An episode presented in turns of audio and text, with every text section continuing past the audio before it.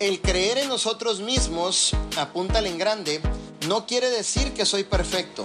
No quiere decir que nunca me voy a equivocar. No quiere decir que inclusive en ciertas temporadas de mi vida me voy a desviar. Pero cuando te desvíes vuelve otra vez rápido a la visión y a tu proyecto.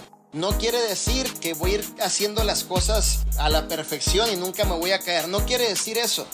Quiere decir que a pesar de las circunstancias, procesos, caídas e intentos fallidos, aún seguimos creyendo en nosotros mismos.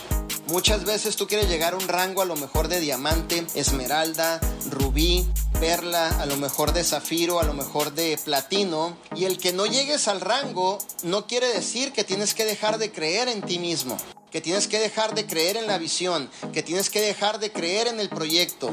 Lo más importante y la base y tu estructura comienza en que tú puedas creer la mayor cantidad de fe que tú tengas en ti mismo. ¿Ok, mis líderes? Es bien importante que lo puedas entender y que lo practiques todos los días.